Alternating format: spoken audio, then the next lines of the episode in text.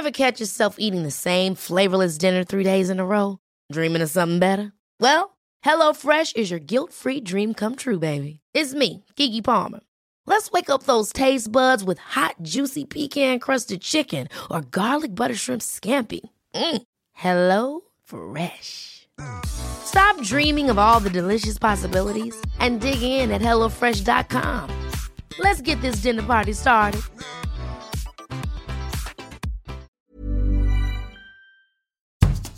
Bonjour et bienvenue dans Podcasting, le podcast quotidien d'actualité du Grand Sud-Ouest. Chaque jour, suivez-nous à la découverte de l'information régionale avec les journalistes et chroniqueurs des médias indépendants qui sont nos partenaires. Je m'appelle Jean Berthelot de l'Agleté.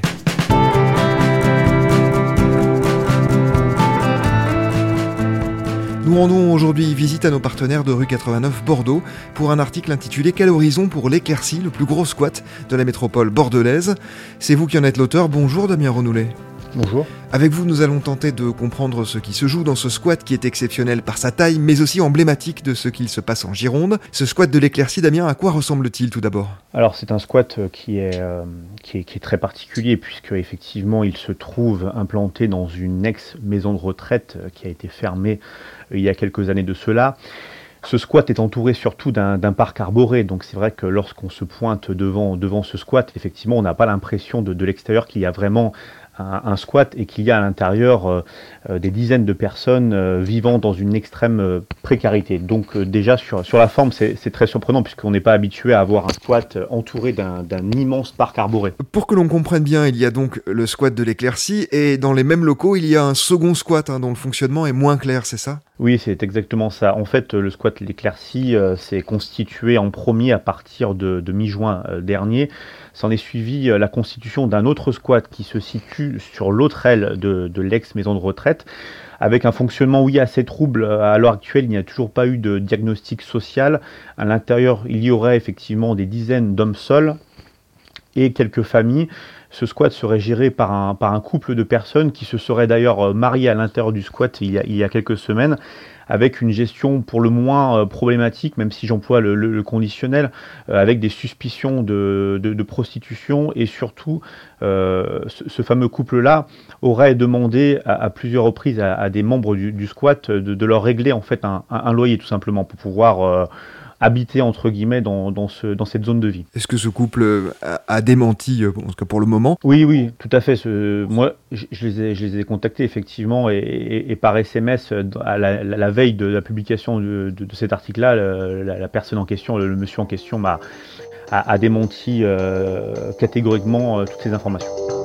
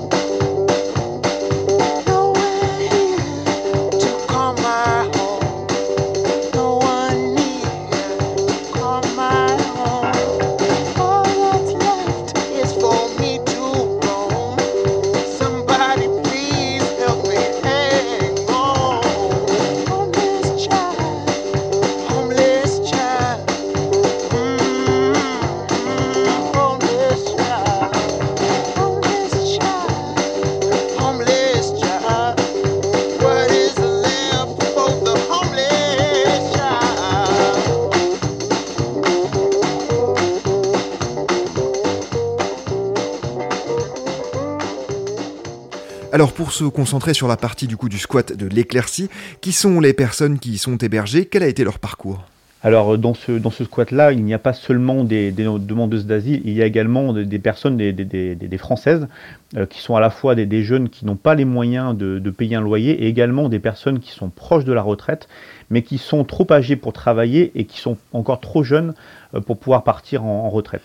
Autre particularité de ce squat, il est quasiment exclusivement féminin, c'est ça? Oui, oui, c'est exactement ça. C'est un squat qui est effectivement euh, autogéré, qui est euh, quasiment exclusivement féminin, avec un accompagnement social et associatif via le collectif Partout chez elle. Et donc dans ce squat-là, il y a à l'intérieur, donc au rez-de-chaussée, 13 femmes seules, vivant seules, et à l'étage, il y a 17 familles. Sur place, globalement, comment s'organise la vie? Est-ce qu'il y a une grosse solidarité ou c'est plutôt un peu chacun pour soi? Alors il y a, il y a une, énorme solidarité là, du fait notamment du travail de, du collectif partout chez elle et notamment de la personne qui est entre guillemets référent de ce collectif-là qui s'appelle Juliette et qui vit d'ailleurs sur place et qui permet de, faire la, jonction entre entre ces, différentes familles ou ces, différentes femmes. Donc effectivement, il y a, une énorme solidarité. Euh, il y a effectivement, par exemple, une, salle qui fait office à la fois de salle de réunion et de bibliothèque où les enfants de, ces femmes-là euh, puissent euh, à la fois faire des cours, puissent dessiner, puissent lire ensemble. Il y a une forte entraide aussi, puisqu'il y, a pas mal de gens qui ont également participé effectivement à, alors pas, reconstruire, mais essayer d'améliorer un petit peu le, quotidien, puisque ça reste un bâtiment qui est entre guillemets assez vétuste.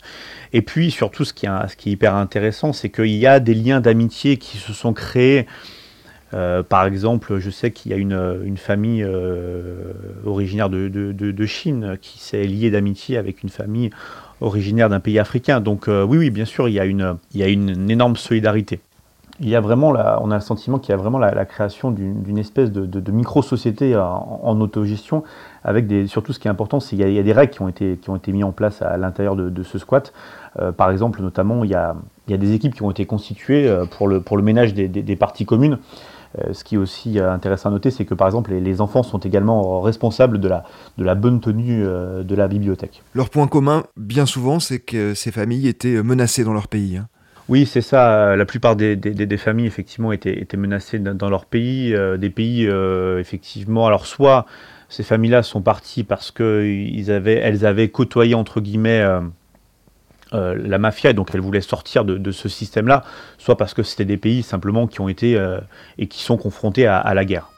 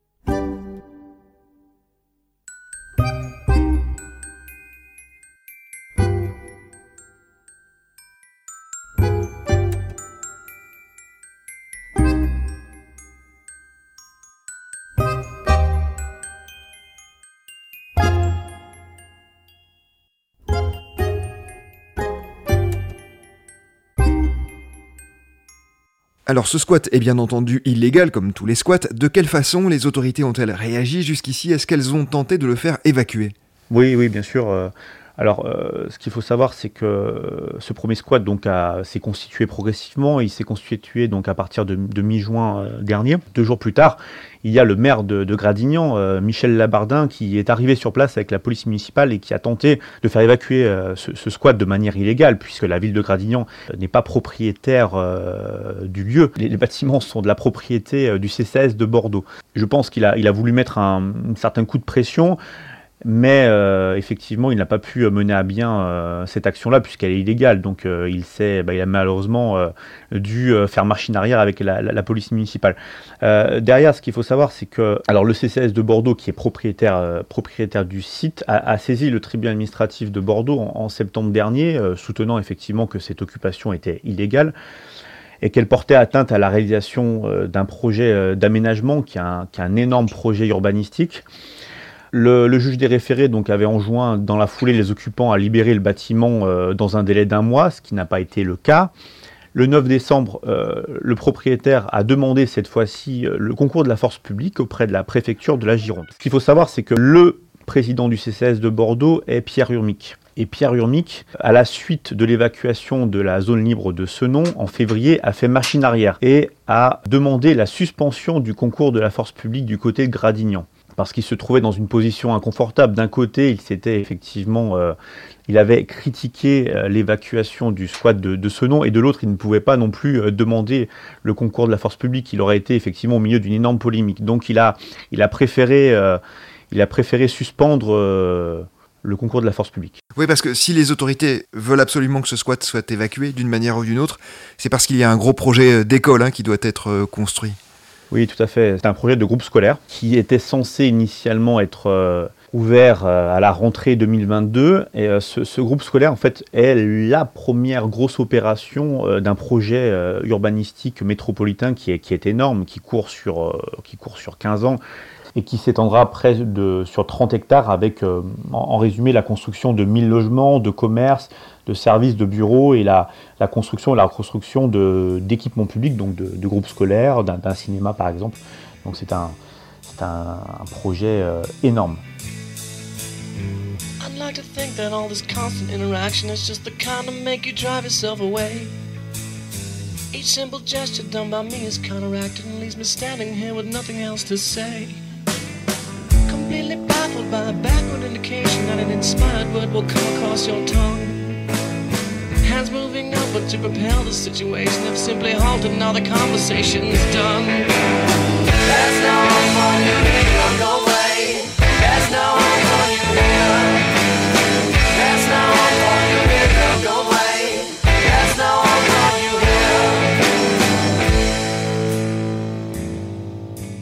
Quelles sont les solutions qui sont proposées aux personnes qui sont aujourd'hui dans le squat de l'éclaircie? L'idée de pour, ces personnes-là, c'est effectivement qu'elles puissent trouver euh, des solutions d'hébergement. Or, on sait que toute la difficulté, c'est qu'il euh, y a un manque criant euh, de solutions d'hébergement. Et donc, notamment pour le, pour le collectif Partout chez elle, l'idée c'est que ce squat puisse rester ouvert ces prochains mois et qu'il puisse accueillir à nouveau de nouvelles personnes en, en, énorme difficulté parce que toute la question c'est qu'une fois que le squat sera évacué, et l'idée c'est que l'évacuation de ce squat se fasse avant le, 1er juin, eh bien, c'est qu'on craigne que ces personnes-là puissent se retrouver à nouveau dans de nouveaux autres squats. Et donc, finalement, c'est un peu comme si le serpent euh, se mordait la queue. Oui, c'est ça, on a le sentiment que c'est euh, une logique sans fin finalement. Tous les squats qui sont évacués sont reconstitués d'une manière ou d'une autre euh, quelques jours plus tard. On a le sentiment, pour prendre un peu de recul, qu'il n'y a pas une politique globale d'accueil de ces populations. Oui, c'est une critique qui est régulièrement faite auprès, auprès de la, de la préfète. Et, et c'est pas seulement une crainte, hein, c'est une réalité. Effectivement, il y, a, il y, avait un autre squat euh, qui a été démantelé euh, depuis, hein, un squat euh, qui était à Bordeaux, rue La Jaunie, qui était le plus gros squat à l'époque, hein, qui, avait été démantelé, mais qui avait été mis en place parce que d'autres squats avaient été, avaient été évacués précédemment. Donc tout ceci occasionne la création de, nouveaux squats et c'est un problème sans fin. En fait, la réalité, c'est qu'il manque aujourd'hui des places d'accueil, d'hébergement au sein de Bordeaux Métropole. Je rappelle qu'aujourd'hui, il y a environ 100 sites, 100 squats euh, à l'échelle de la métropole, ce qui représente à peu près 2000 personnes, ce qui est, ce qui est vraiment énorme. Aujourd'hui, quelles sont les attentes des squatteuses et des squatteurs de l'éclaircie? Quels sont leurs espoirs? Ah, Leurs espoirs, bah, surtout, c'est que leur situation administrative soit réglée, qu'elles puissent obtenir euh, un statut. Donc il y a effectivement euh, un certain nombre de personnes qui sont encore en, qui sont encore en attente.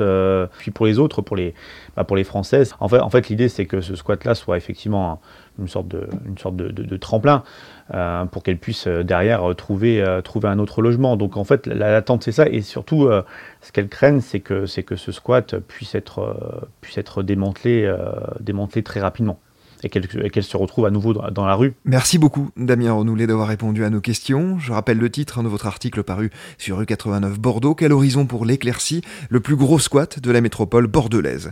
C'est la fin de cet épisode de podcasting, production Anne-Charlotte Delange, Juliette Chénion, Clara Echari, Lisa Feignet, Marion Ruot et Guillaume Cascara, iconographie Magali Marico, programmation musicale Gabriel Taïeb et réalisation Olivier Duval. Si vous aimez podcasting, le podcast quotidien d'actualité du Grand Sud-Ouest, n'hésitez pas à vous abonner, à liker et à partager nos publications. Retrouvez-nous chaque jour à 16h30 sur notre site et sur nos réseaux sociaux, ainsi que sur ceux des médias indépendants de la région qui sont nos partenaires. Retrouvez-nous aussi sur toutes les plateformes d'écoute, dont Spotify, Apple Podcast ou Google Podcast. Podcasting, c'est l'actu dans la poche.